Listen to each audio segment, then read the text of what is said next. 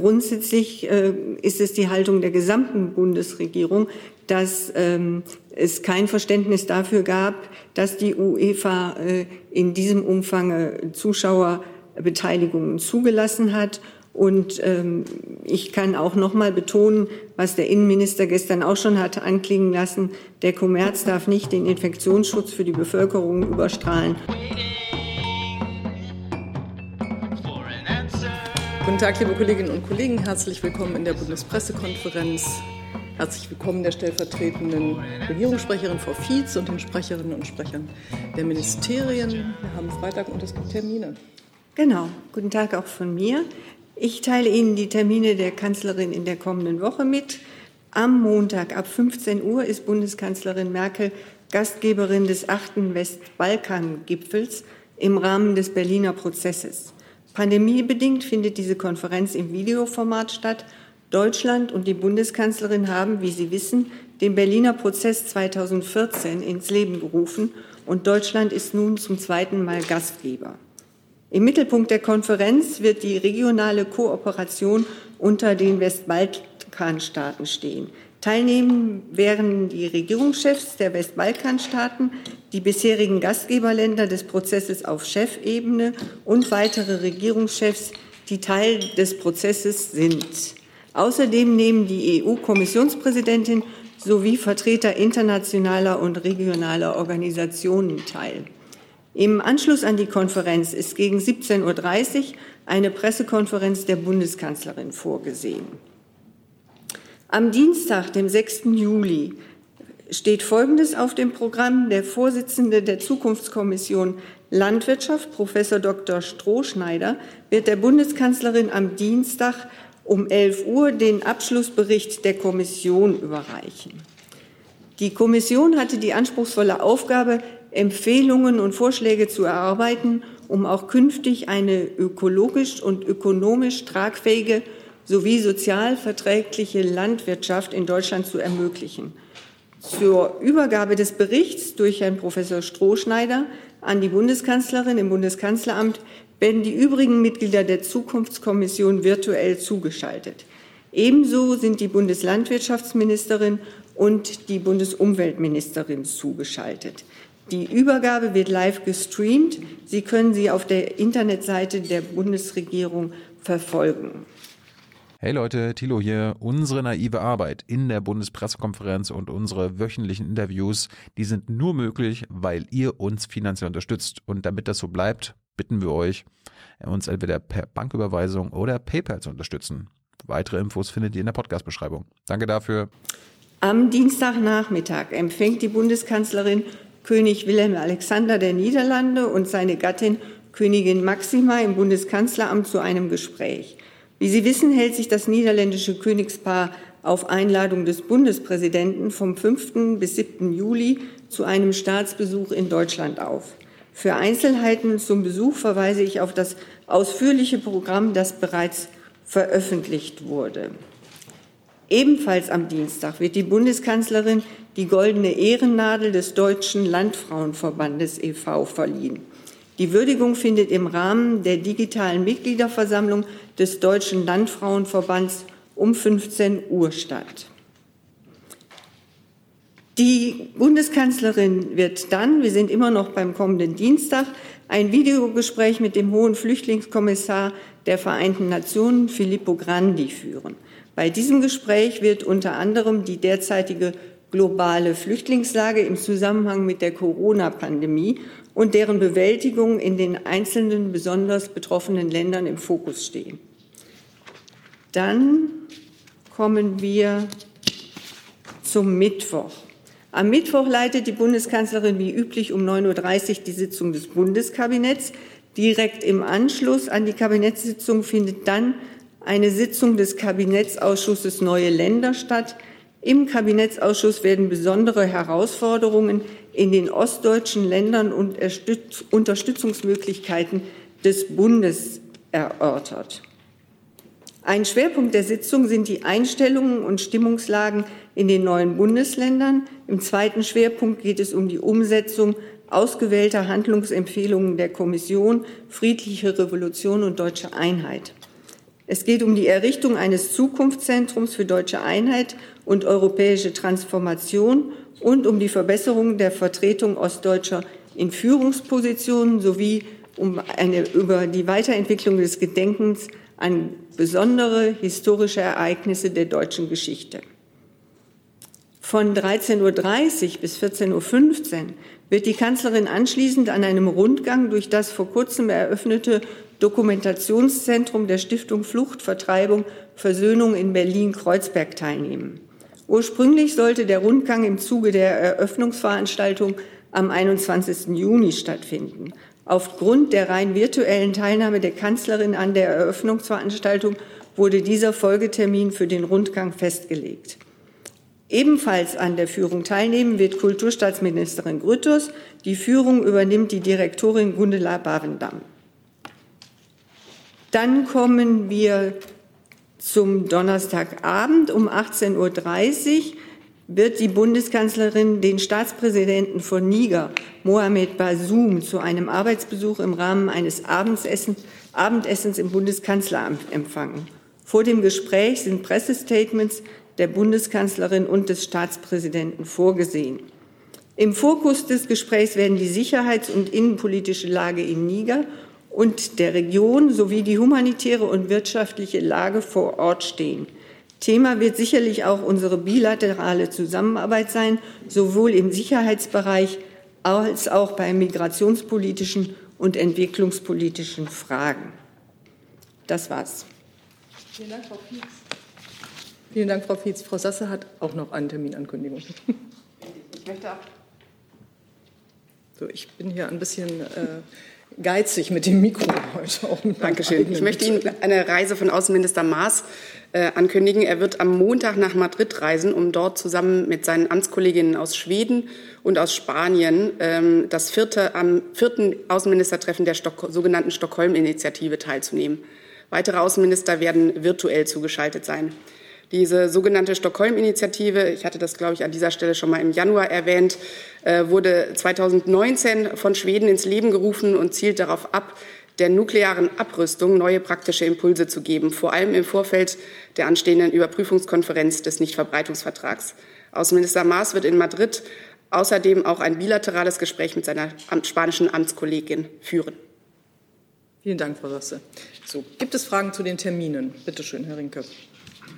Egal zu welchen? Oder? Ja, ich lass, überlasse das jetzt mal hier. Okay, also dann hätte ich. Den Kollegen hier die Reihenfolge. Zwei Fragen. Gebe mich da in Ihre Hand. An. Dann fangen wir mit Frau Sasse an. Ähm, es gibt ja Berichte darüber, dass China sein Atomwaffenarsenal zurzeit gerade massiv ausweiten könnte. Da werden ganz viele Silos gebaut. Äh, wie passt das zu dieser Initiative und wie besorgt ist die Bundesregierung, dass China ähm, ja, mehr Atomwaffen baut? Ja, wir haben diese Meldung selbstverständlich zur Kenntnis genommen und ähm, Kern oder einer der, äh, eines der Elemente der Stockholm-Initiative sind ja 22 ganz konkrete Vorschläge, äh, die äh, im Rahmen dieser Initiative gemacht wurden und äh, die sich an die Kernwaffenstaaten richten. Dazu zählt äh, auch China. Wir fordern, dass die Kernwaffenstaaten weitere entschiedene Schritte in Richtung Abrüstung unternehmen. Dazu gehört auch natürlich, dass die Kernwaffenbestände verringert werden und nicht ausgebaut werden und dass äh, der Grundstein für eine neue Generation von Rüstungskontrollvereinbarungen gelegt werden kann. Gibt es zu diesem Komplex weitere Fragen? Gibt es andere Fragen zu den Terminen? Herr Rinke noch mal. An Frau Fietz die Frage, vielleicht können Sie uns erklären, warum die Westbalkan-Konferenz virtuell stattfindet, aber der Präsident von Niger im Kanzleramt empfangen wird. Also sind die äh, Präsidenten, die aus den Balkanstaaten anreisen, irgendwie gefährlicher oder woran liegt das? Ähm, ich denke mal, dass äh, ohne das jetzt äh, auf gesicherte Erkenntnisse zu stützen, ähm, es handelt sich bei den Teilnehmern der Westbalkanstaaten um eine relativ große Gruppe, wenn Sie zusammenzählen, äh, erstmal die Westbalkanstaaten und dann die bisherigen Gastgeberländer und dann auch noch die Vertreter der äh, EU, sodass ich denke, dass es äh, der Teilnehmerzahl geschuldet ist. Falls es anders sein sollte, würden wir das Ihnen noch mal nachreichen. Herr Jung auch dazu? Ja, zum Treffen mit dem äh, Präsidenten von, von Niger, Frau Fietz. Äh, um welche migrationspolitischen Fragen geht es denn da?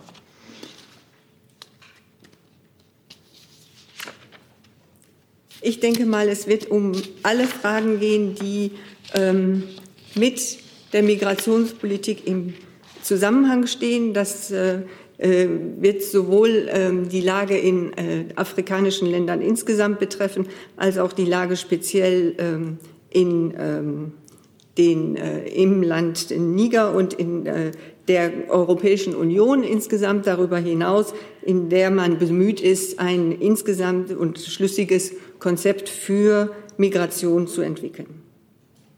Was ist denn da problematisch, zum Beispiel im Land Niger in Sachen Migrationspolitik? Ich kann den Gesprächen jetzt hier nicht vorgreifen und äh, will auch nicht einzelne Aspekte herausheben. Das wird sich im äh, Zuge des Gesprächs zeigen, welche Themen da auch ähm, der Gast ähm, äh, besonders ansprechen möchte. Infolgedessen werden wir die Gespräche abwarten müssen. Gibt es dazu auch Herr Jessen? Äh, zum Thema Flüchtlinge, das ist ja benachbart, gibt ja das Gespräch mit dem hohen Flüchtlingskommissar. Soll ich das jetzt stellen? Okay.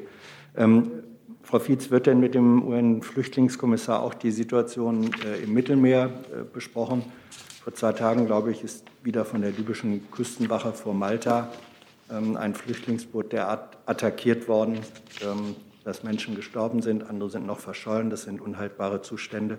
Wird das thematisiert werden? Also ich kann auch diesem Gespräch natürlich nicht vorgreifen und ich denke, dass alle Gespr äh, Gesprächsaspekte dieses Themas zur Sprache kommen können. Und ähm, wir sind, äh, die Kanzlerin ist immer in regelmäßigen äh, Kontakt mit dem hohen Flüchtlingskommissar gewesen und ähm, hat auch zuletzt im Mai noch mal mit ihm ein Videogespräch äh, geführt und es besteht eine enge und vertrauensvolle Zusammenarbeit mit dem UNHCR und ähm, das äh, anstehende Treffen wird alle aktuellen Fragen aufgreifen. Das bedeutet, da das ja sozusagen ein aktueller Vorfall ist, darf man davon ausgehen, dass es auch behandelt werden wird. Ich kann den Gesprächen nicht vorgreifen, aber es äh, werden mit Sicherheit nicht von vornherein irgendwelche Themen ausgeschlossen. Herr Jung? Da das Thema jetzt mit der libyschen Küstenwache schon ist, Frau Sasse hat das Auswärtige Amt äh, was zu sagen zu den Schüssen auf äh, dieses Migrantenboot, äh, was ja in internationalen Gewässern passiert ist, wo Malta für Such- und Rettungseinsätze verantwortlich ist äh, und wir aber die libysche Küstenwache als EU unterstützen. Wie bewerten Sie diese Schüsse auf Menschen? Da würde ich Ihnen die Antwort gerne nachreichen. Ich kann Ihnen dazu grundsätzlich sagen, dass wir die Berichte dazu aus den Medien zur Kenntnis genommen haben. Eigene Berichte liegen uns dazu nicht vor. Ähm, äh, aber äh, ich möchte noch mal wiederholen, ähm, dass ähm, wir schon immer gesagt haben, Deutschland unterstützt das Ziel der EU, die libysche Küstenwache und Marine zu befähigen, selbstständig gegen das Geschäftsmodell der Schleuser vorzugehen und die Verantwortung zur Seenotrettung eigenständig wahrnehmen zu können. Und zwar, das möchte ich hier ausdrücklich betonen, unter Einhaltung der völkerrechtlichen und menschenrechtlichen Standards. Wie versucht denn die Bundesregierung da jetzt äh, für Aufklärung zu sorgen? Fragt man jetzt einfach bei der libyschen Küstenwache nach, wo, was, wo erwartbar ist, was die sagen. Ich kann Ihnen jetzt in dem Moment zu diesem aktuellen Fall nicht mehr sagen als das, was ich gesagt habe. Wie gesagt, es liegen uns keine aktuellen eigenen Erkenntnisse vor. Aber äh, die Bundesregierung hat immer wieder darauf hingewiesen, dass die allgemein sehr angespannte Situation in Libyen und damit auch die der Migranten und Flüchtlinge dort dringend gelöst werden muss. Und dafür setzt sich die Bundesregierung auf europäischer und internationaler Ebene ein. Und Deutschland finanziert beispielsweise gemeinsam mit der EU und der Internationalen Organisation für Migration die freiwillige Rückkehr und Reintegration von Migranten aus Libyen in ihre Herkunftsländer. Es gibt also Alternativen zu den seeuntüchtigen Booten krimineller Schlepper. Das Thema Flüchtlinge und Integration würde ich jetzt demnächst dann mal abschließen. Herr Jessen hat dazu noch eine Frage. Gibt es sonst noch Fragen? Von außen liegen mir keine dazu vor. So, dann gehen wir hier in die letzte Dann Runde. doch noch die Nachfrage, äh, weil Sie sagten, keine eigenen Erkenntnisse. Ähm, es ist ja, es gibt ja nicht nur Presseberichte, sondern es gibt veröffentlichtes Bild- und Tonmaterial Äh, der Funkverkehr mit dem äh, libyschen Marineschiff ist dokumentiert. Das heißt, das ist eine etwas andere Sachlage, als wenn man nur irgendwo einen Artikel hätte. Darf man davon ausgehen, dass die Bundesregierung, ob Auswärtiges Amt oder wer auch immer, sozusagen dieses Material auswertet und dann eine eigene Position dazu bezieht? Denn Schlepperorganisation ist eine Sache, wenn aber Küstenwache von der EU unterstützt, ähm, durch Aktionen der Küstenwache dann Menschen zu Tode kommen, das ist eine andere Dimension. Ich habe ähm, vorhin betont, dass wir die Berichte zur Kenntnis genommen haben. So und grundsätzlich möchte ich noch mal sagen, dass äh, jeder Verlust von Menschenrechten auf dem äh, jeder Verlust von Menschenleben auf dem Mittelmeer von Flüchtlingen oder Migranten, die auf ein besseres Leben in Europa gehofft haben und von Schleppern und Verbrechern auf diese gefährliche Fahrt gelockt werden, entsetzlich ist. Und selbstverständlich, Herr Jessen, ist es so, dass äh, wir solche Berichte zur Kenntnis nehmen und dass die natürlich in unsere tägliche Arbeit einfließen. Das heißt, äh, wir da äh, die entsprechenden Nachforschungen zu anstellen. Gibt es noch weitere Fragen zu den Terminen, zu einem der Termine? Dann kommen wir zum Thema Steuer. Und Herr Eckstein hat das Wort. Und das Finanzministerium ist, glaube ich, gefragt. Genau, das wäre eine Herr Frage an das Finanzministerium. Wir kommen zum Thema Steuer. Ich gehe schwer davon aus, dass Sie jetzt eine Frage bekommen.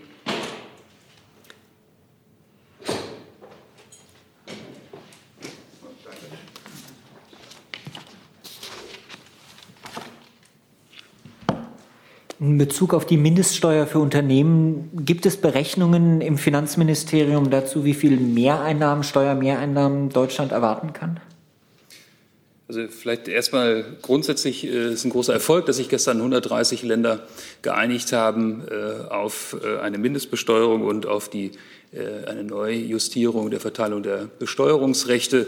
Dazu hat sich der Minister ja auch geäußert. Die OECD hat dazu eine umfängliche Pressemitteilung auch herausgegeben und geht selbst nach eigenen Berechnungen davon aus, dass die Steuereinnahmen aufgrund der Mindestbesteuerung um 150 Milliarden Euro äh, steigen. Äh, für Deutschland äh, gibt es eine Vielzahl von Berechnungen, wie sich die Mindeststeuer auf Deutschland auswirken könnte, unter anderem vom IFO-Institut. Die sind veröffentlicht. Ich denke, das wird auch noch mal aktualisiert auf Grundlage der Beschlüsse, die da gestern gefasst wurden und dann auch weiter aktualisiert auf Grundlage der weiteren Ergänzungen, die noch vorgenommen werden müssen, die technischen Details. Und auf diese Berechnung würde ich verweisen. Das war jetzt aber nicht meine Frage. Meine Frage war, ob es im Finanzministerium Berechnungen dazu gibt oder Prognosen. Ich habe äh, Ihnen erläutert, dass die OECD selber eine Prognose vorgenommen hat, äh, dass es verschiedene Berechnungen gibt, unter anderem auch im Auftrag des BMF äh, vom IFO-Institut und auf diese Berechnung würde ich Sie verweisen. Dann vielleicht noch mal anders gefragt. Es gibt heute Berichte dazu, dass die Deloitte Berechnungen angestellt hat, wonach Deutschland nur mit bis zu 700 Milliarden rechnen könne, dass allerdings Finanzminister Scholz hausintern von Einnahmen im Milliardenbereich gesprochen habe. Was sagen Sie dazu? Zu irgendwelchen internen Spekulationen, äh, die hier äh, verbreitet werden, äußere ich mich natürlich wie üblich nicht. Ähm, wichtig ist, dass dieser Wettlauf nach unten bei der Unternehmensbesteuerung, dass der mit der Mindestbesteuerung beendet wird. Ähm, und äh, es ist wichtig, dass es da eine internationale Einigung gibt, auf die wir uns, an der wir lange gearbeitet haben, auf, der wir, auf die wir sehr stolz sind. Ähm, und es geht nicht um Einnahmen eines jeden Einzelnen. Auch bei der Mindestbesteuerung muss man ja sehen, ähm, dass es nicht dazu führt, äh, wenn die Mindestbesteuerung ähm, irgendwo äh, nicht oder wenn, wenn sozusagen die Mindeststeuer irgendwo raufgesetzt wird, dass automatisch andere Staaten dadurch mehr Einnahmen haben. Es sorgt nur dafür, dass äh, Unternehmen nicht einfach irgendwo hingehen können, wo sie dann überhaupt keine Steuern mehr zahlen. Also Ziel der Mindestbesteuerung war immer, dass eine faire Besteuerung auch von äh, großen Konzernen äh, erfolgt und nicht äh, der Bäcker von nebenan mehr Steuern zahlt als ein großer international agierender Konzern, der sich dann irgendwo hinbewegt, wo er gar keine Steuern bezahlen muss. Das ist das Ziel und das ist der wesentliche Durchbruch, der gestern erreicht wurde. Lassen Sie mich dazu vielleicht kurz einwerfen, dass die Bundesregierung insgesamt diese Einigung unter dem Dach der OECD begrüßt und wir danken der OECD ausdrücklich für Ihr außerordentliches Engagement bei diesem bedeutenden Projekt. Und die Einigung zeigt, dass sich die intensive und harte Arbeit der letzten Jahre gelohnt hat. Die Zustimmung von 130 Staaten kann als historischer Beitrag für internationale Steuerfairness bezeichnet werden, der das globale Steuersystem an die fortschreitende Digitalisierung der Wirtschaft anpasst. Herr Rinke dazu. Ja, äh, darf ich nochmal nachfragen im Finanzministerium? Ähm, an die Frage des Kollegen. Ist es üblich, dass Sie Berechnungen in Auftrag geben in anderen Instituten, weil Sie das selber nicht können? Oder machen Sie parallel eigene Berechnungen? Also äh, die Berechnung, äh, sozusagen Gutachten in Auftrag zu geben, äh, ist ein üblicher Vorgang. Äh, das äh, wird in vielerlei, sozusagen in vielen Bereichen gemacht. Hier ähm, habe ich auf das IFO-Institut hingewiesen, ähm, das eine Berechnung vorgenommen hat. die vor, sozusagen diese Berechnung ist auch veröffentlicht. Die kann jeder sich im Internet anschauen. Und da steht dann eben auch drin, dass dieses ähm, dass diese, äh, diese, dieses Gutachten im Auftrag des BMF erarbeitet wurde. Aber natürlich gibt es auch viele andere Gutachten, die teilweise zu unterschiedlichen Ergebnissen kommen. Und es ist klar, äh, dass in diesen Bereichen das auch immer nur Schätzungen und Prognosen sein können. Hm, die Frage zielte darauf, dass es natürlich eine ganze Reihe von Gutachten gibt, ist klar. Ob es bei Ihnen keine eigenen Berechnungen im Haus gibt, darauf zielt ja auch die Frage des Kollegen. Das hatten Sie, glaube ich, noch nicht beantwortet. Ich habe darauf hingewiesen, dass wir uns äh, mit dem Thema, welche Auswirkungen das auf den deutschen Fiskus hat, äh, intensiv beschäftigt haben, dass wir auch auf externes äh, Know-how da zurückgegriffen haben und dass dieses Know-how auch für jeden verfügbar ist. Herr Kolber, können Sie als Arbeitshilfe für die Kollegen noch sagen, wo das veröffentlicht ist? Ist das bei Ihnen zu finden oder beim IFO-Institut? Das kann man einfach googeln, also IFO-Institut und dann halt Mindestbesteuerung und dann müsste man das relativ schnell finden. Okay. Dann geht es weiter mit Herrn Jung. Herr Kolberg, ähm, die OECD hat eine Ausnahmeregelung unter anderem für die City of London äh, akzeptiert. Also die Banken in der City of London sollen diese Mindeststeuer, äh, für die soll die nicht gelten. Wie bewerten Sie diese Ausnahme für diesen bedeutenden Finanzplatz? Vielen Dank für die Frage. Das äh, gibt mir die Möglichkeit, das nochmal richtig zu stellen, weil das eine äh, ziemliche Ente ist, äh, die auch die Kollegen, die Sie berichtet haben, auch richtig gestellt haben. Mhm. Es gibt keine Ausnahme von der Mindestbesteuerung für die Finanzbranche. Die City of London, die Unternehmen, die dort sitzen, werden genauso an die, für die gilt genauso die Mindestbesteuerung wie für alle anderen. Ähm, wo es eine Ausnahmeregelung gibt, ist bei der Verteilung der Besteuerungsrechte. Äh, da hat man sich äh, darauf äh, geeinigt, dass da bestimmte Ausnahmen möglich sind. Das hat aber nichts mit der Mindestbesteuerung zu tun. Also dieser Mindeststeuersatz von 15 Prozent und mehr gilt auch für die Finanzbranche. Können Sie das mal erläutern, die Ausnahme bei Besteuerungsrechten? Warum gibt es da überhaupt Ausnahmen? Was heißt das? Also es gibt ja zwei Säulen bei der Mindestbesteuerung. Einmal die Säule äh, zwei, über die wir hier häufig auch geredet haben, die Mindestbesteuerung, also der Mindeststeuersatz von äh, mindestens 15 äh, Prozent, auf den man sich geeinigt hat, um zu verhindern, dass Unternehmen, insbesondere große Konzerne, abwandern dorthin, wo sie gar keine Unternehmenssteuern bezahlen. Dann gibt es die Säule 1, da geht es um die Verteilung der Besteuerungsrechte, wo Länder, die viele Verbraucher haben, sagen, es kann eigentlich nicht sein, dass äh, die Steuern da erhoben werden, wo das Unternehmen sitzt. Äh, wir äh, sozusagen konsumieren diese Gegenstände ohne diese äh, ohne diesen Verbrauch gäbe es die Steuereinnahmen gar nicht und deswegen wollen wir davon partizipieren. In der OECD-Pressemitteilung wird auch da äh, eine Summe genannt, äh, wo man sagt, äh, da geht man davon aus, dass äh, jetzt Besteuerungsrechte im Wert von äh, 100 Milliarden Euro neu verteilt werden, um eben auch äh, Staaten, in denen eher die Verbraucher und nicht die Hersteller sitzen, äh, von diesen Steuereinnahmen partizipieren zu lassen. Und da hat man sich äh, auf äh, verschiedene Regeln geeinigt, unter anderem eben dann auch mit Hinblick auf die Finanzbranche, weil man da gesagt hat, die Finanzbranche ist hoch reguliert und kann ohnehin nicht äh, ihre Sitze so verändern, wie sie will, weil da bestimmte Vorschriften im internationalen Recht sind, wo man zum Beispiel seinen Sitz hat und so weiter. Da sind Festlegungen schon da, die ähm, äh, sozusagen einen Missbrauch ohnehin verhindern. Und deswegen hat man gesagt, deswegen macht man in diesem Bereich eine Ausnahme. Was ich aber nochmal betonen möchte, für die Mindestbesteuerung gibt es diese Ausnahme nicht, auch wenn das gestern teilweise falsch berichtet worden ist. Herr Rinke. Ähm, Irland soll das nicht unterschrieben haben, anders als 130 Staaten. Deswegen hätte ich Sie ganz gerne gefragt, was da die praktischen Auswirkungen sind, da es ja ein EU-Mitglied ist, was einige US-Konzerne auf seinem Gebiet hat, die da steuerpflichtig sind.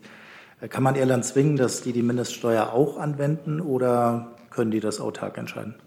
Genau, vielleicht erstmal zum ersten Punkt. Äh, einzelne Länder werde ich hier nicht benennen. Äh, bei der OECD ist die Vereinbarung, ähm, dass äh, eben nicht benannt wird, wenn irgendjemand gegen Beschlüsse äh, votiert hat. Deswegen kann ich mich jetzt zu einzelnen Staaten nicht äh, äußern, kann aber sagen, wie ich ja schon vorhin ausgeführt habe, dass wir eine breite Einigung haben. und ich finde, das sollte man auch noch mal betonen, äh, wo vor wenigen Monaten viele noch äh, vom Ende des Multilateralismus äh, schwadroniert haben, haben jetzt 130 Staaten eine Einigung gefunden, wie wir Steuerhinterziehung verhindern, wie wir verhindern, dass internationale Konzerne einfach dahin wandern, wo sie gar keine Steuern mehr bezahlen. Und das ist ein großer Durchbruch. Zweiter Punkt, es heißt nicht, wenn ein äh, Staat jetzt gestern äh, nicht zugestimmt hat, äh, dass sie die Einigung ablehnen. Es gibt Staaten, die haben gesagt, sie müssen sich jetzt noch die Details angucken. Außerdem werden die Details ja auch noch weiter ausgearbeitet. Es gibt Staaten, die gesagt haben, wir haben im Moment gar keine handlungsfähige Regierung oder die Regierung ist gerade in, wird gerade eingesetzt. Deswegen können wir uns nicht beteiligen. Also ähm, äh, könnte es sogar sein, dass noch mehr Staaten sich äh, an dieser äh, Vereinbarung beteiligen. Wir sind sehr froh, dass sich so viele beteiligt haben. Im Vorfeld hatten wir mit einer deutlich geringeren Beteiligung gerechnet, dass jetzt 130 von 139 Staaten mitmachen bei dieser wichtigen Entscheidung, ist für uns ein ganz starkes Zeichen, dass der Multilateralismus lebt und dass wir in der Lage sind, ähm, positive Entscheidungen zutreffen für unsere Bürgerinnen und Bürger. Was die EU-Ebene angeht, ähm, ist natürlich ein wichtiger Punkt, dass da im Steuerrecht äh, Einstimmigkeit äh, gilt. Allerdings hat sich gezeigt, äh, wenn auf internationaler Ebene eine Einigung da ist, dass man dann auch auf europäischer Ebene ähm, zu gleichen und manchmal sogar besseren Vereinbarungen kommt. Von daher sind wir sehr zuversichtlich, dass wir uns da schnell bewegen. Wir werden jedenfalls alles dafür tun, äh, dass diese Einigung jetzt auf europäischer Ebene schnell umgesetzt wird. Nachfrage dazu? Ja, ich hätte noch weitere Fragen dazu. Also ich habe Herrn Jessen noch. Ähm, Sie haben ja noch eine Nachfrage, aber dann machen wir erst mal so und dann. Ja. Äh, Herr Kolberg, Sie sind aber ein bisschen elegant äh, um die Antwort herumgefahren die Tatsache, wenn einzelne Länder das nicht unterschrieben haben, bedeutet, dass Unternehmen, die ihren Sitz in diesen Nicht-Unterzeichnerländern haben, gezwungen werden können, diese Mindeststeuer zu erheben? Oder ist dann faktisch durch die Nichtunterzeichnung eben doch in diesen Ländern die Möglichkeit gegeben, die Mindeststeuer nicht abzuführen? Also vielleicht möchte ich damit ein Missverständnis äh, aufräumen. Es ist nicht so, dass wir irgendjemand zwingen können, äh, in seinem Land irgendeinen bestimmten Steuersatz äh, zu erheben. Die Wirkformel, die jetzt vereinbart wurde, geht deswegen in eine andere Richtung. Man sagt, äh, in jedem Staat sollte eine Besteuerung von mindestens 15 Prozent für Unternehmen gelten. Wenn ein Staat diese ähm, diese äh, Regelung nicht hat, dann können andere Staaten bei diesem Unternehmen eben diese mindestens 15 Prozent erheben. Und dadurch wird eben auch vermieden, dass irgendjemand letztlich da nicht mitmacht, äh, weil wenn wir 139, 130 Staaten haben, die das jetzt so machen und möglicherweise ja auch noch mehr, das habe ich ja eben erläutert, äh, dass wir da auch noch nicht, ähm, äh, dass wir zuversichtlich sind, dass da auch andere noch dazukommen, dann ist eben auch sichergestellt, äh, dass diese Steuern dann äh, erhoben werden, unabhängig davon, ob Einzelne dann nicht mitmachen. Damit In Europa gehen wir aber davon aus, dass wir eine gemeinsame Regelung finden, dass die Kommission da Vorschläge machen wird und dass wir da schnell vorankommen. Ähm, damit ich das nicht falsch verstehe, Sie sagen also, wenn ein internationales Unternehmen, das in dem Land X das nicht unterzeichnet hat, und das als Land nicht diese 15 Prozent erhebt, dann sagen Sie, aber andere Länder können von diesem Unternehmen, auch wenn es im Land X ansässig ist, dann auf anderer Ebene höhere Steuern einfordern. Das geht, sodass die Summe der abgeführten Steuern dann mindestens 15 Prozent ist. Das geht. Das ist die, der Wirkmechanismus, der dort vereinbart wurde. Äh, Herr äh, Heller, Gernot Helder vom Korrespondentenbüro Herrholz ähm, bittet noch mal darum, äh, klarzustellen, ob es sich um Dollar- oder um Eurobeträge handelt. Ähm, Sie äh, sprachen von äh, Euro und er bezieht sich auf die OECD-Mitteilung, die von Dollar spricht. Da hat Herr Heller wieder mal recht.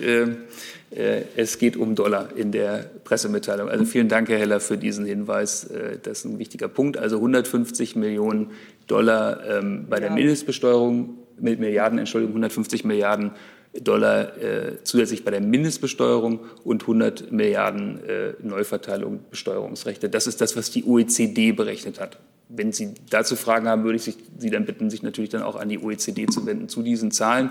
Die haben ja natürlich dann die Wirkungen berechnet, äh, die Sie äh, weltweit erwarten. Darf ich äh, da noch mal als Ergänzung Sie bitten, es gibt ja gewisse Umsatzschwellen, die auch genannt werden, also was den Anwendungsbereich äh, betrifft, welche Unternehmen darunter fallen. Sind das auch Dollar oder Euro? Das ist meines Erachtens auch Dollar. Auch Dollar. Okay. Gut, ähm, Herr Rinke. Herr Kolberg, nochmal die Bitte. Sie hatten erwähnt, dass noch Details offen sind. Können Sie das ein bisschen präzisieren, welche Punkte denn jetzt eigentlich noch äh, geklärt werden müssen? Denn Details können in diesem Bereich ja auch milliardenschwere Folgen haben. Genau, also da ist äh, eben sind auch Informationen in der Pressemitteilung der ähm, OECD enthalten und äh, da wird äh, darauf hingewiesen, äh, dass man jetzt eine ehrgeizige äh, Timeline verabschiedet hat, um die Verhandlungen endgültig abzuschließen. Ähm, und dann, wenn ich hier auf Englisch äh, zitieren darf, this includes an October 21 deadline for finalizing the remaining technical work on the two-pillar approach as well as a plan for effective implementation um, in 2023. Entschuldigung, jetzt, das ist der Zeitplan, aber gibt es keine inhaltlichen Details, die noch geklärt werden müssen? Ich habe ja ausgeführt, also das äh, schreibt ja die OECD, Remaining Technical Work and Implementation. Also das sind die Punkte, äh, auf die sich noch geeinigt werden muss, aber die groben Linien äh, stehen fest und auf die hat man sich gestern geeinigt mit 130 Staaten. Ich habe noch eine Frage von Herrn Keller äh, dazu vorliegen, ähm, von der Südwestpresse. Ja. Ähm, er fragt, ähm, ob ein Start äh, 2023 zu schaffen ist. Äh, Herr Keller, die Frage nach den Mehreinnahmen scheint mir zumindest soweit beantwortet wie das hier geht und ähm, ob Irland mit ins Boot geholt werden kann, äh, hatten Sie ja, glaube ich, auch sich schon zu geäußert, wenn, oder wollen sich nicht stärker dazu äußern, bitte. Aber genau, ich hatte ja schon gesagt, dass, dass die OECD selber darauf hingewiesen hat, dass es ein ehrgeiziger Zeitplan ist, jetzt bis 2023 äh, die Umsetzung äh, zu äh, vollziehen. Äh, dem stimmen wir zu. Allerdings ist der gesamte Plan sehr ehrgeizig gewesen. Und dadurch, dass wir jetzt so einen Rückenwind haben, durch eine so eine große und breite Zustimmung, ähm, sind wir zuversichtlich, dass wir dieses Ziel gemeinsam mit den Staaten, mit der OECD erreichen können. Jetzt habe ich dazu noch gesehen Herrn Rinke und Herrn Jung. Und dann würde ich das Thema gerne verlassen mit Blick darauf, dass hier noch zahlreiche andere Themen anstehen. Herr Rinke noch mal bitte. Ja, ich wollte es noch mal versuchen, äh, was die Auswirkungen auf Deutschland angeht, auch wenn Sie keine Zahlen nennen können, wie viel. Aber haben Sie zumindest eine Vorstellung, wie viele deutsche Unterne oder Unternehmen in Deutschland das betreffen könnte? Gibt es da eine Schätzung? Und wenn ja, welche? Also mir liegen jetzt hier aktuell keine Zahlen vor. Ähm, ich äh, schaue, ob ich Ihnen da noch was nachreichen kann. Herr Jung.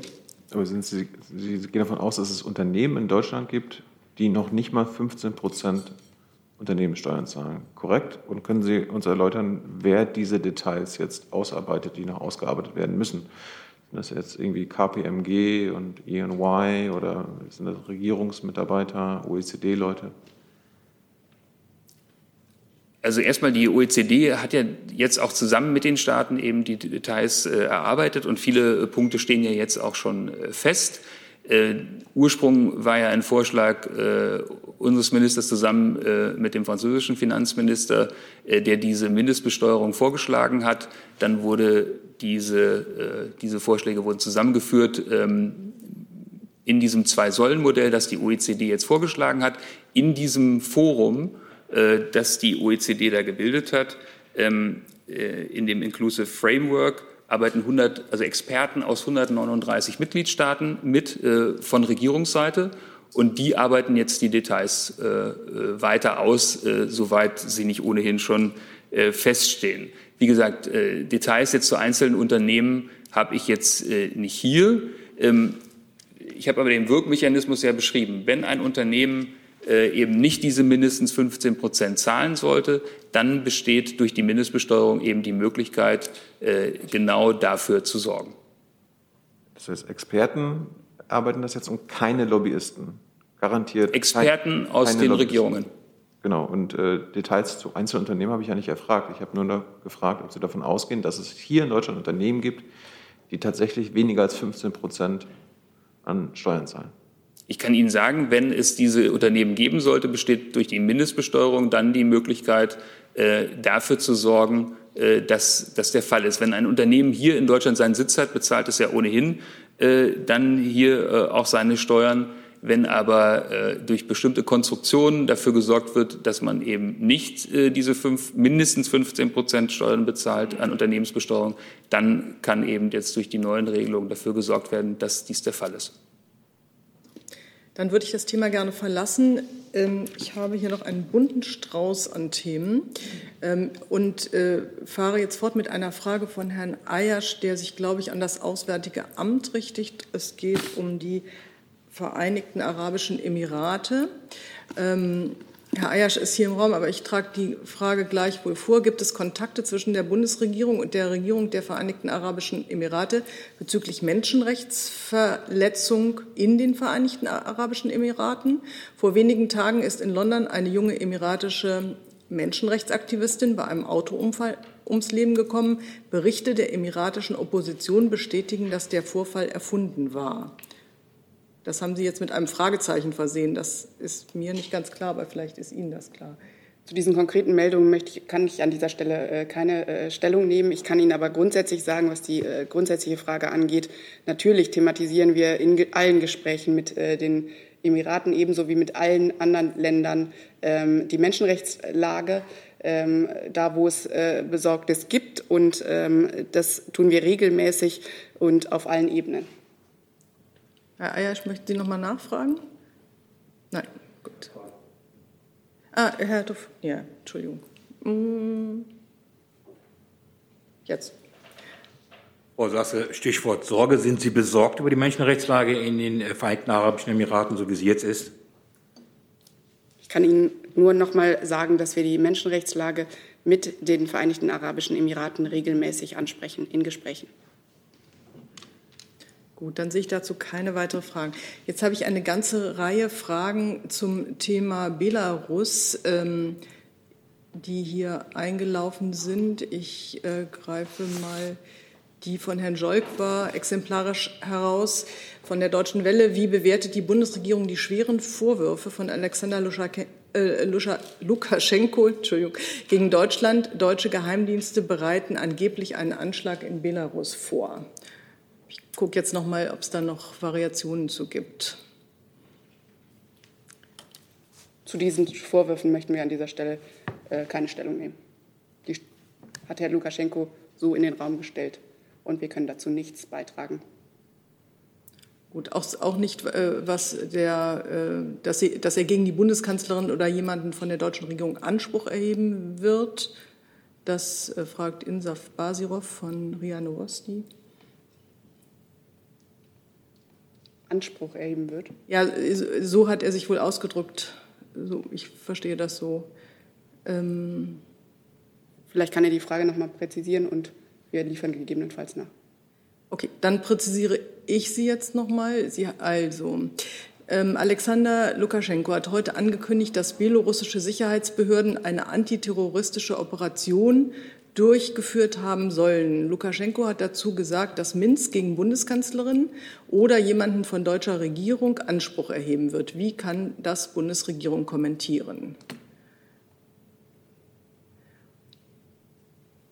So. Und dann habe ich noch die Frage von Wladimir Esipov von der Deutschen Welle. Ähm, Wiederum Bezug auf Lukaschenko ähm, hat wohl einen breit angelegten Antiterroreinsatz in Belarus gegeben und angedeutet, dass die Bundesregierung terroristische Aktivitäten in Belarus unterstützt. Frage, gab es in den letzten 72 Stunden Festnahmen äh, der deutschen Staatsbürger in Belarus? Und was ist über diesen Antiterroreinsatz den belarussischen Behörden bekannt? Also nochmal die Äußerung von Herrn Lukaschenko kommentieren wir an dieser Stelle nicht. Über Festnahmen deutscher Staatsangehöriger kann ich Ihnen an dieser Stelle nichts berichten. Gut, dann habe ich Herrn Jessen dazu. Ich, ja. Die Reihe ist immer äh, schlecht zu sehen. So. Ja, hm. ähm, Frau Sasse, nicht kommentieren ist eine Sache, aber Herr Lukaschenko hat massive Vorwürfe erhoben. Er hat gesagt, Deutschland bereitet, äh, bereitet Geheimdienstorganaktionen äh, gegen Belarus vor. Das dementieren Sie noch nicht mal. Ich sage an dieser Stelle, dass wir die Äußerungen von Herrn Lukaschenko nicht kommentieren. Ja, aber äh, damit dementieren Sie es auch nicht. Ich kann lassen, an dieser Stelle für das Auswärtige Amt Herr Jessen nicht zu geheimdienstlichen Kooper äh, Operationen oder Ähnlichem Stellung nehmen und auch nicht zu ähnlichen äh, Kommentaren von Herrn Lukaschenko, Könnte das, die er einfach so in den Raum stellt. Verstehe. Könnte dann entweder das, äh, ja, das äh, Frau Fietz für die Dienste oder Frau äh, Wick dazu Stellung nehmen? Können Sie dementieren den Vorwurf, dass es geheimdienstliche Aktionen seitens Deutschland gegen Belarus gibt? Ich kann mich den Worten von Frau Sasse nur anschließen. Ich habe dem auch nichts hinzuzufügen. Herr Jung? Nicht mehr. Das Thema sehe ich als abgeschlossen an. Dann kommen wir zum Thema Afghanistan. Herr Eckstein hat da, glaube ich, noch. Nein? Nein, falsch, selbe Firma, aber anderer Frage. Herr Küster. Küstner vom ARD Hauptstadtstudio fragt nach den afghanischen Ortskräften, das Auswärtige Amt. Äh, wann wird das versprochene Ortskräftebüro in Masaya-i Sharif eröffnet? Ähm, ihm ist klar, dass es da Sicherheitsbedenken gibt. Es interessiert ihn aber der Zeitpunkt und fragt das Innenministerium, das Auswärtige Amt oder das Verteidigungsministerium. Was entgegnen Sie der wachsenden Kritik? Man hätte die afghanischen Ortskräfte ausfliegen sollen, wie die USA das ja vorhaben. Und er dankt. Vielleicht fange ich mal an und die Kollegen äh, ergänzen. Bei Bedarf, wir hatten die Frage ja oder Fragen zum Ortskräfteverfahren am Mittwoch schon an dieser Stelle. Ich möchte noch mal sagen, es vielleicht grundsätzlich zum Verfahren. Das, der erste Schritt ist immer, dass äh, der oder die Betroffene eine Gefährdungsanzeige stellt. Dann wird das Ganze geprüft von den Ressorts, ähm, gegebenenfalls eine Aufnahmezusage ausgesprochen und im Anschluss daran kann ein Visum beantragt werden. Diese Unterscheidung ist wichtig, damit man damit äh, für das Verständnis, äh, was wir genau tun. Äh, denn in Kabul hat äh, die, äh, die, Anlaufstelle für Gefährdungsanzeigen gestern, also am 1.7., den Betrieb aufgenommen. Was die Frage von Herrn Küstner zur, äh, zum Büro in Masar-e-Sharif angeht, ähm, kann ich an dieser Stelle auch nur sagen, äh, dass das äh, noch nicht in Betrieb ist. Es geht auch da um die Gefährdungsanzeigen, also eine Stelle, die Gefährdungsanzeigen in Empfang nimmt. Es ist auch so, wie Herr Küstner bereits angedeutet hat, dass der beauftragte Dienstleister sich vor dem Hintergrund der aktuellen Lageentwicklung entschieden hat, das Büro zum Schutze seiner Mitarbeiterinnen und Mitarbeitern zunächst noch nicht zu eröffnen. Einen genauen Zeitpunkt kann ich an dieser Stelle noch nicht äh, in den Raum stellen. Diese Entscheidung bedauern wir natürlich, aber weil es um Sicherheitsinteressen geht, ist sie äh, aus unserer Sicht nachvollziehbar. Gleichwohl arbeiten wir daran, dass auch dieses Büro natürlich schnell den Betroffenen als Anlaufstelle zur Verfügung steht. So, jetzt ist noch die Frage mit dem Ausfliegen der Ortskräfte offen. Wer kann sich da äußern?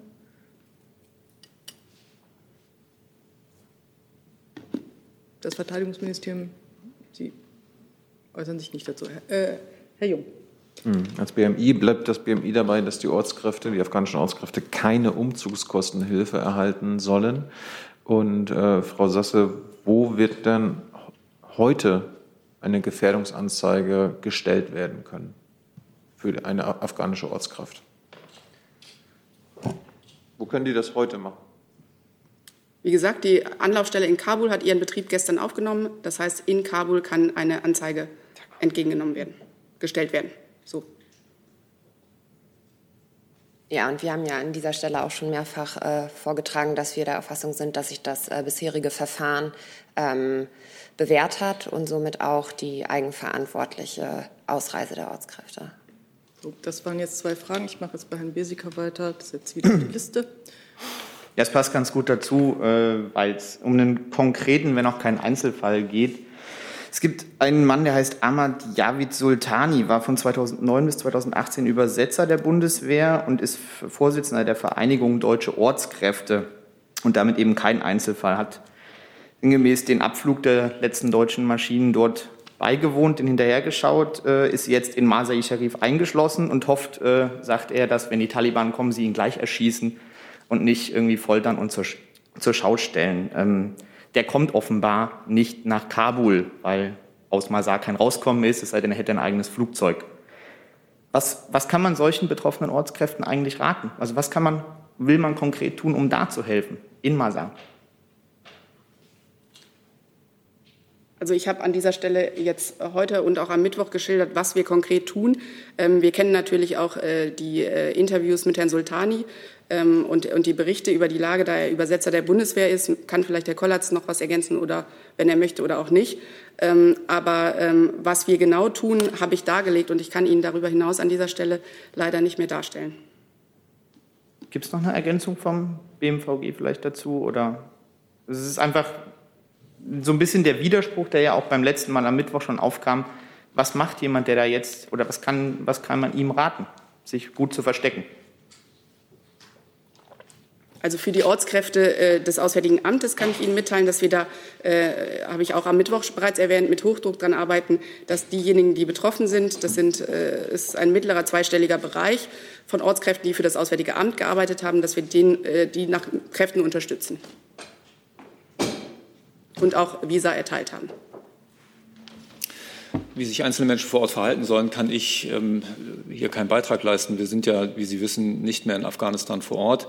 Ähm, Sie wissen auch, dass es unser Interesse war, das Ortskräfteverfahren so großzügig wie möglich äh, zu halten und auch im äh, Einvernehmen mit den anderen beteiligten Ressorts zu erweitern. Das ist geschehen.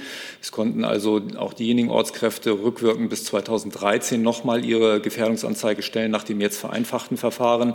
Auch das war möglich ähm, und äh, alle, die dort Berücksichtigung finden konnten, haben auch Berücksichtigung gefunden. Ich habe dazu jetzt noch Herrn Rinke und Herrn Jessen und dann würde ich das Thema gerne verlassen und ich gucke noch mal, ob hier noch was angekommen ist. Das käme dann gegebenenfalls noch dazu. Das ist jetzt nicht zu den Ortskräften, aber zu Afghanistan. Ja, da ja? bleiben wir jetzt okay. bei. Hm. Äh, Frau Fietz, äh, am Mittwoch ist hier auch schon mal diskutiert worden, warum die Verteidigungsministerin nicht bei der Rückkehr der letzten Soldaten auf, aus Afghanistan anwesend war, als die Empfang in, in Empfang genommen wurden. Können Sie uns sagen, warum die Kanzlerin keine Notwendigkeit ähm, verspürte, dann da in Wunsdorf zu sein. Herr Danach. Also ähm, die Sprecherin des Verteidigungsministeriums hat ja äh, in dieser Woche sehr deutlich gemacht, worum es in erster Linie geht, wenn Einsatzkräfte aus dem Ausland nach Hause zurückkehren können. Und äh, ich glaube, das ist sehr verständlich und nachvollziehbar. Und deshalb äh, hat es jetzt zu diesem Zeitpunkt kein ähm, Ereignis gegeben, an dem die Politik direkt beteiligt war.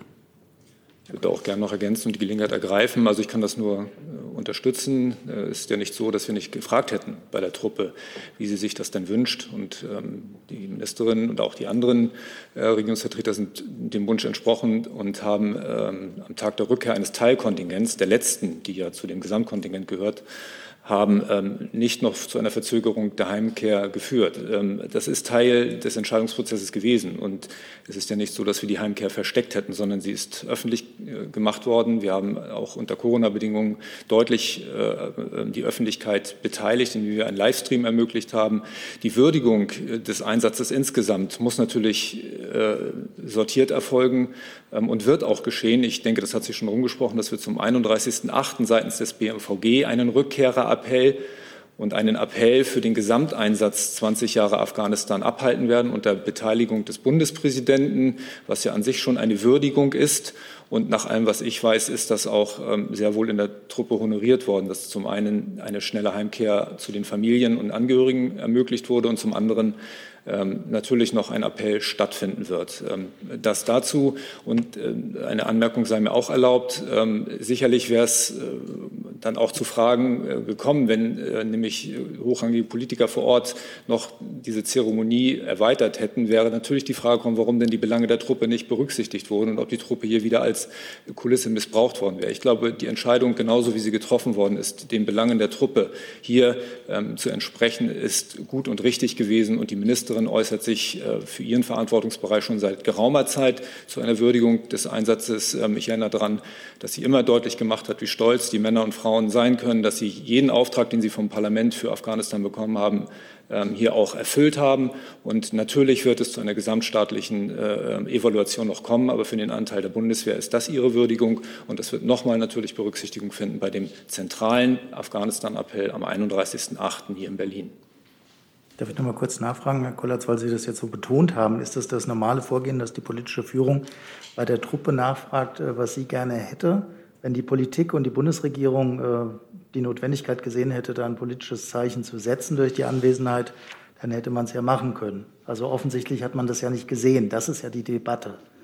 Also ist das normal, dass Sie vor politischen Entscheidungen in der Bundeswehr nachfragen, ob das da so gewünscht wird? Ich sehe die politische Entscheidung nicht. Ich sehe auch nicht, wie die Wahrnehmung entstehen kann, dass die Truppe sich, äh, dass die Truppe hier einen Mangel an Wahrnehmung fühlt. Im Gegenteil, natürlich, ich kann das ja auch aus eigener Heimkehrsituation aus Afghanistan feststellen, wird gefragt, wie soll es denn laufen? Und da wird natürlich auch das Interesse der Truppe berücksichtigt. Und noch einmal, ähm, selbstverständlich wird der Notwendigkeit einer Würdigung dieses Einsatzes, dieses 20-jährigen Einsatzes, der die Bundeswehr ja ganz wesentlich mitgeprägt hat, ähm, stattfinden. Und nochmal, das wird sortiert geschehen unter Beteiligung aller Gruppen, die in den letzten 20 Jahren hier auch zu berücksichtigen sind und nicht nur eines Teil, kleinen Teilkontingents des letzten Kontingentes.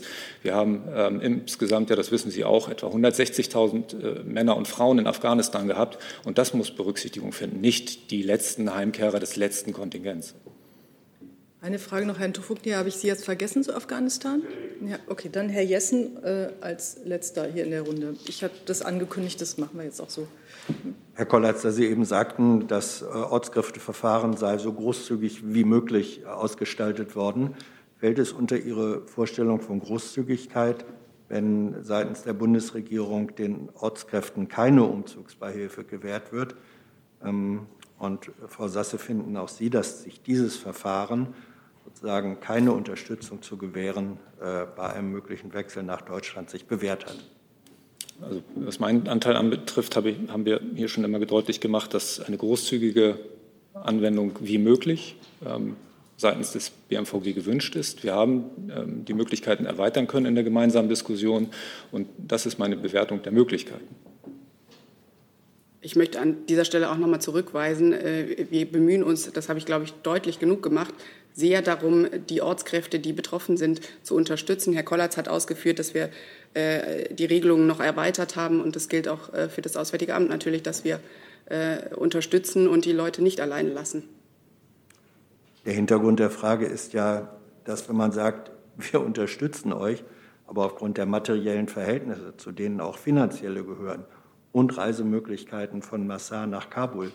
Wenn aufgrund dieser Verhältnisse das, was die Unterstützung bewirken soll, gar nicht möglich ist, dann widerspricht sich das doch in sich selbst. Also nochmal vielleicht zum Verfahren. Das Visum ist ja erst am Ende, die Visumserteilung steht ja erst am Ende des Verfahrens. Visumserteilung hatten wir am Mittwoch dargestellt, findet tatsächlich in äh, äh, Kabul statt, an der Botschaft persönlich.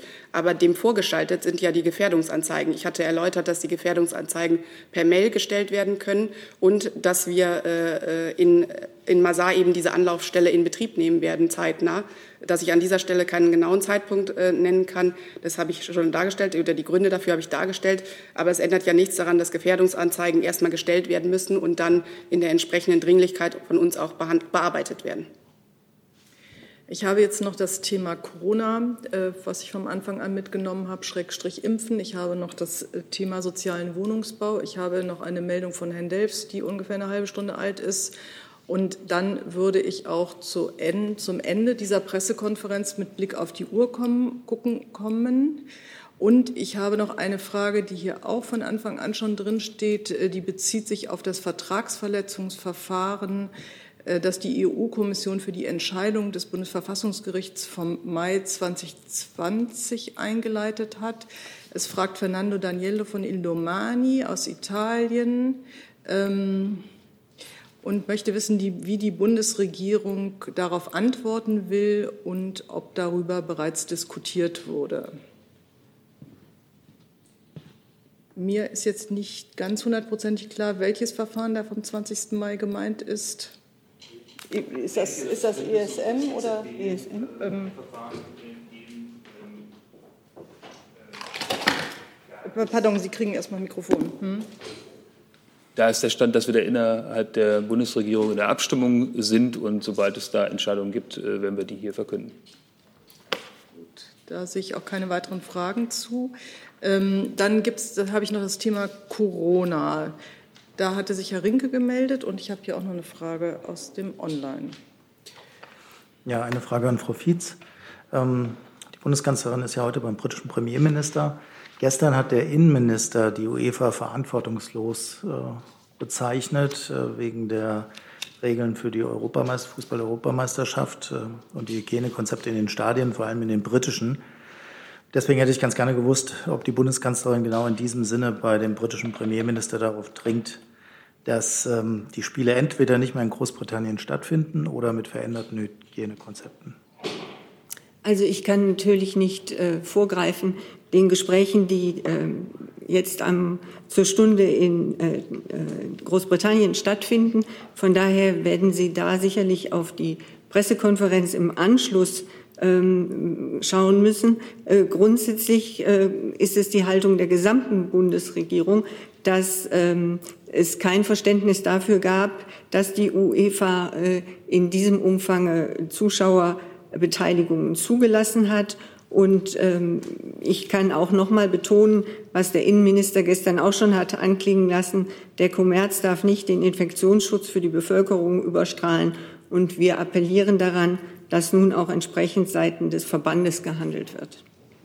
Darf ich nochmal nachfragen? Meine Frage zielte darauf, was daraus folgt. Es ist ja nicht nur die UEFA, sondern es sind ja auch die nationalen Behörden, die das möglich machen. Ohne die würde es gar nicht funktionieren. Also sprich, die britische Regierung und äh, die Stadt London lassen diese vielen Zuschauer ja zu. Also was ist die konkrete Forderung, die die Kanzlerin stellt? Also wie gesagt, ich kann jetzt nicht vorgreifen, was äh, die Kanzlerin mit dem britischen Premierminister besprechen wird. Und grundsätzlich kann ich sagen, äh, es laufen ja aktuell Meldungen, dass äh, die UEFA ihre Ticketvergabephilosophie auch verändert. Ich denke, das muss man jetzt auch noch mal abwarten, wie sich das dann im praktischen Wirken auszeichnet, auswirkt. Delfs auch zum Thema Corona habe ich verstanden. Genau. Ähm, Frau Fietz eine, eine Frage, ähm, die, die, indirekt auch das Gespräch äh, der Kanzlerin betrifft. Vielleicht könnten Sie allgemein mal sagen, es war ja in den letzten Tagen wurde angekündigt, äh, oder hat Herr Spahn angekündigt, dass äh, diese Quarantäneregelung für die Variantengebiete möglicherweise entschärft wird demnächst.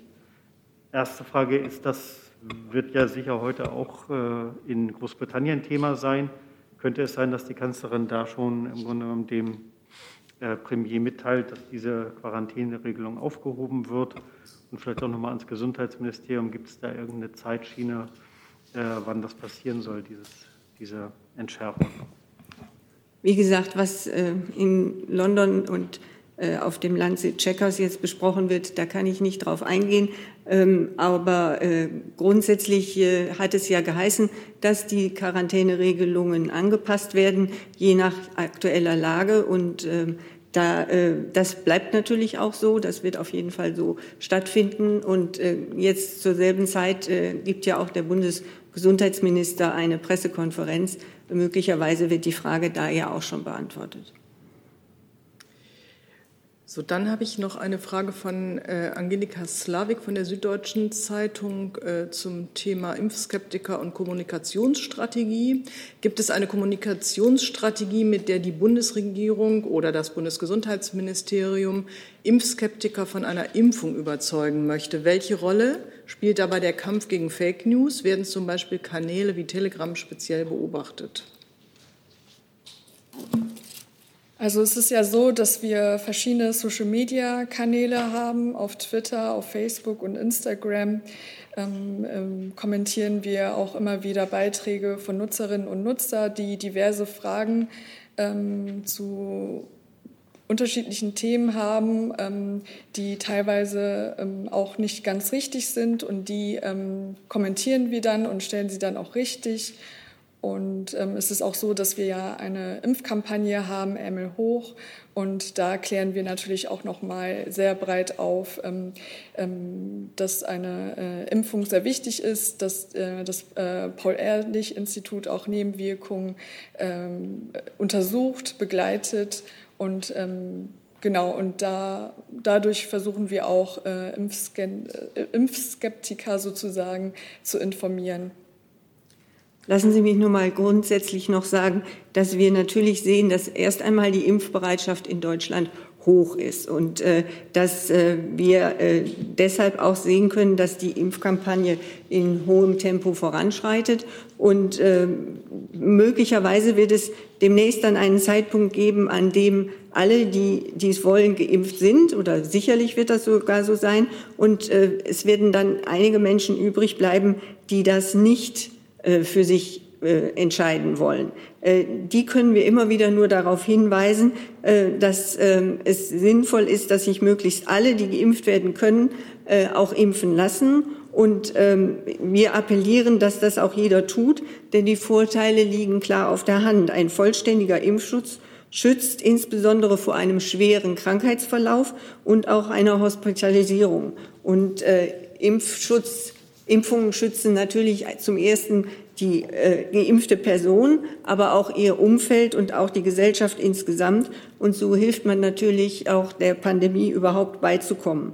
Und wir haben das Glück, wirksame und sichere Impfstoffe zu haben und ähm, nun auch viel zahlreicher als noch zu Beginn äh, der Impfkampagne. Und äh, deshalb sind wir der Meinung, dass das viele Menschen überzeugen müsste, äh, dass sie sich auch tatsächlich impfen lassen. Jetzt habe ich dazu noch Herrn Rinke, Herrn Jung und Frau von Bouillon. Und dann würde ich das Thema beenden. So. Kurze Nachfrage ans Gesundheitsministerium. Es war jetzt viel davon die Rede, dass zwei Impfungen auch gegen die Delta-Variante schützen. Ähm, wie ist es mit, der, mit dem Impfstoff von Johnson Johnson, der ja nur aus einer Impfung besteht? Haben Sie da Erkenntnisse, ob dieser Impfstoff auch gegen die Delta-Variante schützt? Minister Spahn hat sich ja gestern sehr ausführlich ähm, dazu geäußert und äh, der jetzige Stand ist auch, dass äh, alle Impfstoffe gegen die Delta-Variante auch schützen. Inklusive Johnson Johnson. Johnson Johnson ist da nicht ausgeschlossen. Ne? Okay.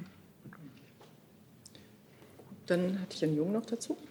Wie ist denn Ihre Kommunikationsstrategie für Menschen, die äh, gerne geimpft werden wollen, aber nicht geimpft werden dürfen, wie zum Beispiel Schwangere und Stillende?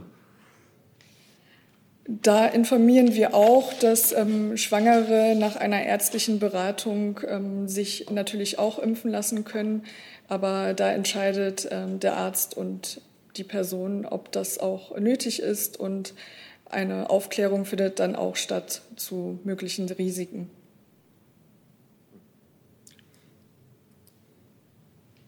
So, jetzt passt. Ja, nochmal äh, zur Impfkampagne. Sie sagen, die äh, verweisen auf die Kampagne Armen hoch. Die gibt es ja nun schon einige Monate. Trotzdem stellt sich ja nun heraus, dass zum Beispiel beim Pflegepersonal äh, oft offenbar äh, rund 50 Prozent sich gar nicht impfen lassen wollen, zumindest in einigen Pflegeeinrichtungen.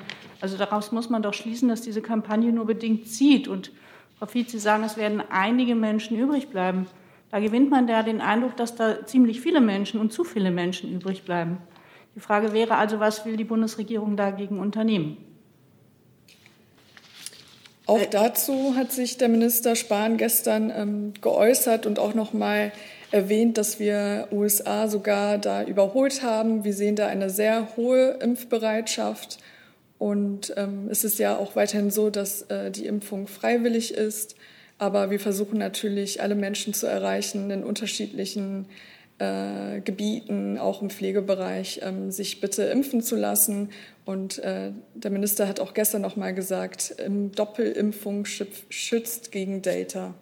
Und äh, genau das ist auch wichtig, um gegen die Virusvarianten anzukommen. Darf ich da noch mal eine Nachfrage stellen? Wie erklären Sie sich das, dass gerade unter Pflegerinnen und Pflegern die Skepsis offenbar so hoch ist?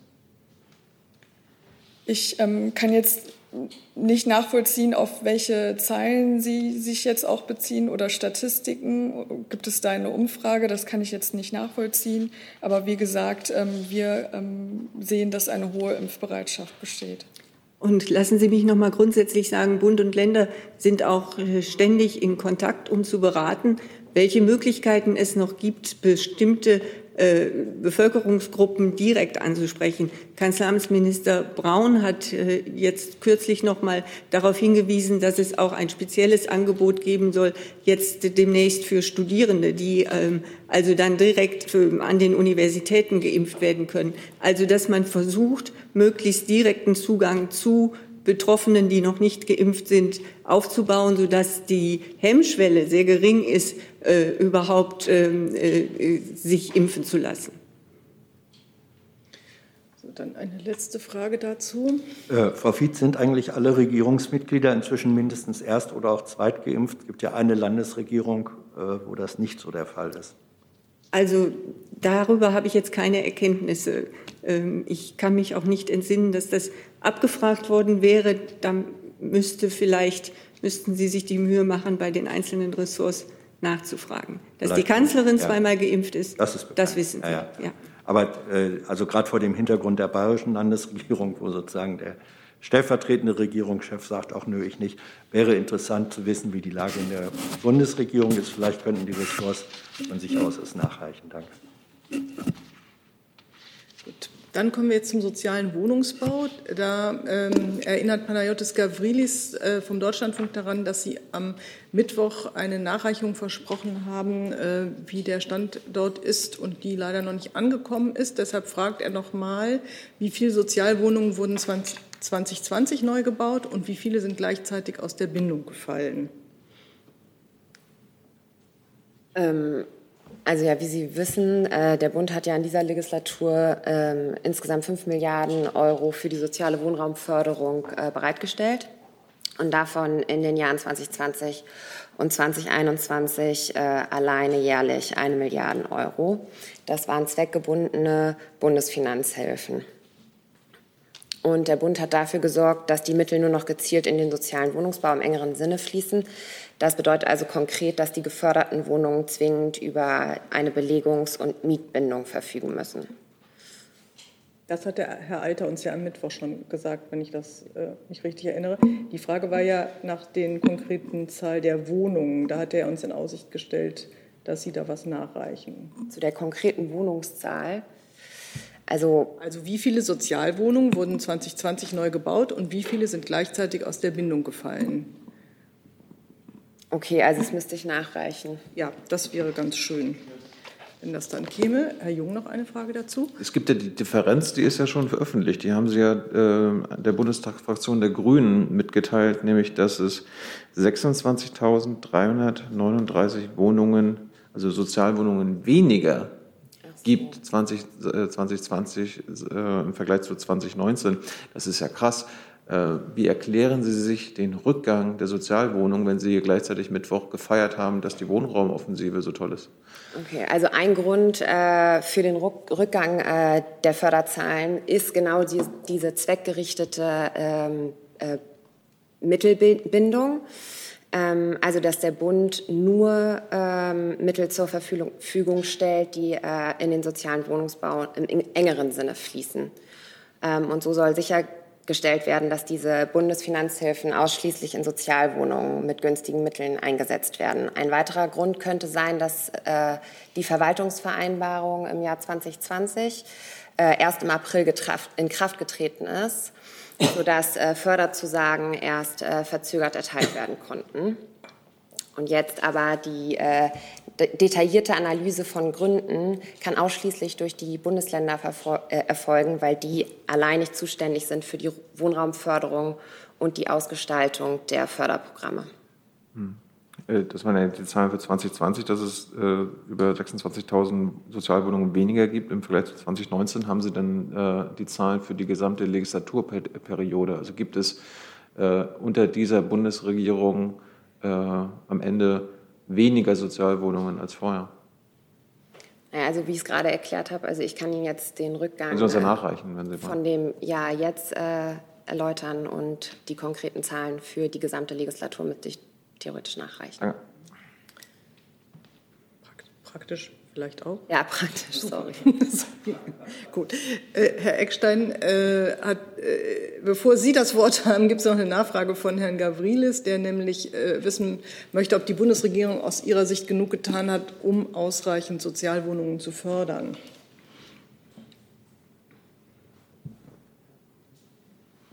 Ja, also wie Herr Alter auch am äh, Mittwoch schon vorgetragen hat, äh, hat der Bund insgesamt 5 Milliarden Euro für soziale Wohnraumförderung bereitgestellt. Gut, Herr Eckstein. Vielleicht in Anbetracht dieser Zahlen, ähm, können Sie was sagen dazu? Es gibt ja die soziale Bindung, aus der eben jetzt die Wohnungen rausgefallen sind. Wie sieht es denn beim Neubau aus? Wie haben sich da die Zahlen entwickelt? Von Sozialwohnungen. Also wie sich der Neubau entwickelt hat? Ja, der also Neubau von Sozialwohnungen im Vergleich zu 2019 zu 2020. Also das müsste ich nachreichen. Dann noch eine Nachfrage auch im Zusammenhang jetzt mit den zuvor erörterten Tönen. Ähm, wie plant denn die Bundesregierung gegenzusteuern, wenn wir jetzt sehen, dass die Sozialwohnungen immer weiter zurückgehen? Also wie äh, wir ja schon erläutert haben, hat der Bund ja äh, die äh, Mittel zur Verfügung gestellt, dass äh, die ausschließlich in die soziale Wohnraumförderung ähm, fließen und äh, über die konkrete Ausgestaltung dieser äh, Gelder und äh, die Förderprogramme sind die Länder zuständig. Aber die Bundesmittel können ausschließlich für den sozialen ähm, Wohnungsbau äh, verwendet werden. Aber sind Sie denn zufrieden mit den Zahlen, so wie sie auch heute jetzt wieder berichtet werden, dass es eben einen Rückgang gibt, trotz dieser Bundesmittel? Also wir sind zufrieden mit, dem, äh, mit den Mitteln, die wir für den sozialen Wohnungsbau zur Verfügung gestellt haben. Das heißt, sie sind ausreichend? Die 5 Milliarden Euro in der gesamten Legislaturperiode und äh, die äh, in 2020 und 2021 eine Milliarden Euro jährlich ähm, an Bundesfinanzmitteln fließen ausschließlich in den sozialen Wohnungsförderbau. So, jetzt hat Herr Jessen noch eine ganz kleine Frage. Ja, da Sie den Begriff des sozialen Wohnungsbaus im engeren Sinne verwendet haben, äh, was ist der soziale Wohnungsbau im engeren Sinn und wie unterscheidet er sich von sozialem Wohnungsbau im weiteren Sinn, den es dann ja eigentlich auch geben muss? Sonst macht der engere Sinn keinen Sinn. Also der engere Sinn, die Wohnungsbauförderung im engeren Sinn bedeutet, dass die Bundesfinanzmittel ausschließlich äh, zweckgebunden eingesetzt werden können. Also äh, sich auf äh, Wohnungen, äh, Wohnungen beziehen, die eine Belegungs- äh, als auch eine Mietbindung verfügen, besitzen. Und der soziale Wohnungsbau im weiteren Sinn wäre dann was? Die, äh, der Wohnungsbau im weiteren Sinne ist äh, im Prinzip das, was äh, Länder, Kommunen und äh, Bund ansonsten für den Wohnungsbau tun. Hey Leute, hier sind Thilo und Tyler. Jung und Naiv gibt es ja nur durch eure Unterstützung. Hier gibt es keine Werbung, außer für uns selbst. Das sagst du jetzt auch schon ein paar Jahre, ne? Ja. Aber man muss ja Aber mal wieder darauf halt, hinweisen. Ne? Stimmt halt. Ne? Und ihr könnt uns per Banküberweisung unterstützen oder PayPal. Und wie ihr das alles machen könnt, findet ihr in der Podcast-Beschreibung. So, dann habe ich hab, äh, hier noch einen dritten Weg heute bekommen, äh, mit dem ich Fragen bekommen habe. Ich habe noch was übersehen. Da würde ich noch mal das Verteidigungsministerium, nur falls Sie es beantworten können, von Herrn Keller. Ähm, er fragt, wie viele Soldaten der Bundeswehr genau Dienst geleistet haben. Es wurden eine Formulierung immer von mehr als 150.000 benutzt, aber es seien auch 160.000 ungefähr zu lesen. Können Sie das präzisieren oder verifizieren? Oder ich gebe Ihnen das Mikrofon. Moment, Moment, Moment, das hier. Also ähm, bisher haben wir 150.000 kommuniziert, da waren aber jetzt noch ein paar Kontingente zu berücksichtigen. Da es auch ähm, natürlich Menschen gibt, die doppelt und dreifach im Einsatz war, ist die Zählung nicht ganz einfach. Ähm, es wird also zwischen 150.000 und 160.000 gewesen sein. Mhm. Ich glaube, näher kommen wir da nicht dran. Ähm, und zu der Impfkampagne hatte ich noch, äh, habe ich auch noch übersehen, ähm, dass er fragt, ob die Bundesregierung äh, darüber nachdenkt, Anreize zu setzen, etwa wie die USA mit Lottoscheinen oder wie in Griechenland jungen Leuten eine Geldkarte mit 150 Euro zu geben. Gibt es solche Überlegungen? Soweit ich weiß, gibt es solche Überlegungen in Deutschland nicht. Gut, dann danke ich dafür und entschuldige mich, dass ich hier ein bisschen durcheinander gemacht habe schließe die Pressekonferenz und wünsche uns allen ein schönes Wochenende und danke natürlich allen, die gekommen sind. I'm thinking of a question.